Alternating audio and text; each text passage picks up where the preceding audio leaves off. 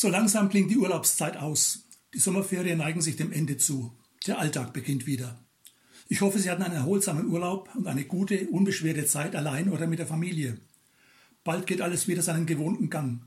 Die Probleme und Herausforderungen im privaten Bereich und in der Gesellschaft treten wieder stärker in den Blick. Da kommt nicht nur Freude auf. Die Herausforderungen durch die gegenwärtigen Krisen sind groß. Sie betreffen uns alle mehr oder weniger. Tragfähige Lösungen fallen schwer.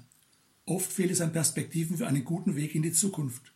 Das kann mit Sorge erfüllen und einen ganz schön umtreiben. Massive Ängste können aufbrechen. Wohl dem Menschen, der um ein tragfähiges Fundament für sein Leben weiß. Er kann in allen Wirren der Zeit dennoch zuversichtlich und gelassen in die Zukunft blicken. Ein Mensch, der sein Leben bei Gott festmacht, kann einstimmen in ein Wort aus der Bibel.